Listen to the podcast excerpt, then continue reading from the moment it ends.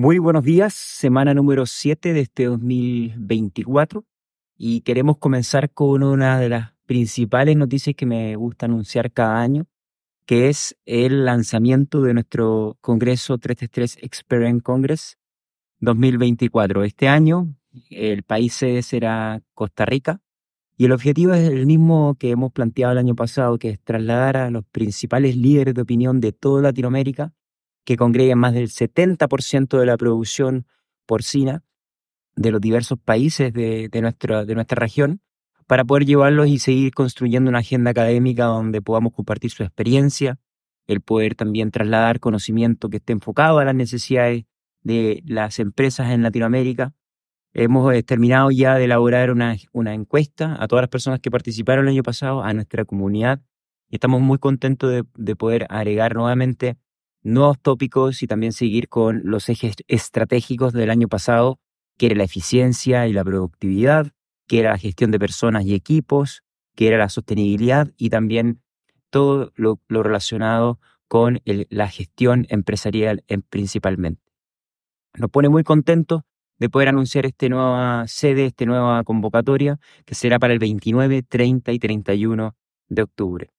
Tenemos un día más porque hay un precongreso que estará enfocado netamente en personas, en gestiones, y la idea es poder trasladar a todos estos líderes que son los principales de toda la región y llevarlos hacia Centroamérica, que es una subregión que es muy interesante y que nos encantaría que la conozcan todas las personas que ya nos acompañaron de los más de 10 países de Latinoamérica en 2024. Pasando a otro tema, y ya les había mencionado anteriormente que en Europa existe una gran eh, movilización, principalmente por parte de los agricultores. Están prácticamente asfixiados por la alta legislación que está existiendo por parte del Parlamento Europeo, por toda la comunidad europea, y hasta el momento han sido muchos los países y España ya se ha sumado por última vez como país que está generando una gran movilización y cortando calles y ciudades principalmente. ¿Será la movilización la principal herramienta para poder ah, cumplir con los intereses del campo, del desarrollo que sea paulatino, que sea acorde también a lo que están haciendo otros países en el mundo? ¿Será necesario esto? Mi, mi punto de vista es que obviamente esto puede ser algo muy reactivo, no estratégico quizás,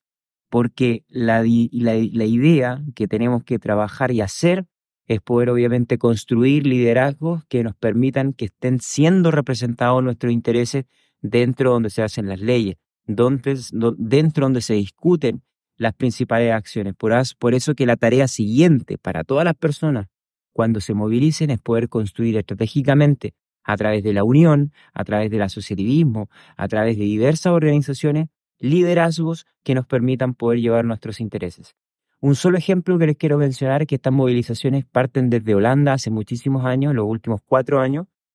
y previo a la pandemia se creó un movimiento ciudadano eh, campesino en Holanda. Y aquí es donde muestro con claridad este pensamiento donde el campo, la organización ha creado un partido político donde tienen representatividad el campo dentro de los parlamentos en Holanda. Y eso es muy importante de anunciarles que es clave para el desarrollo. Yéndonos al mercado internacional, una de las principales noticias que nos,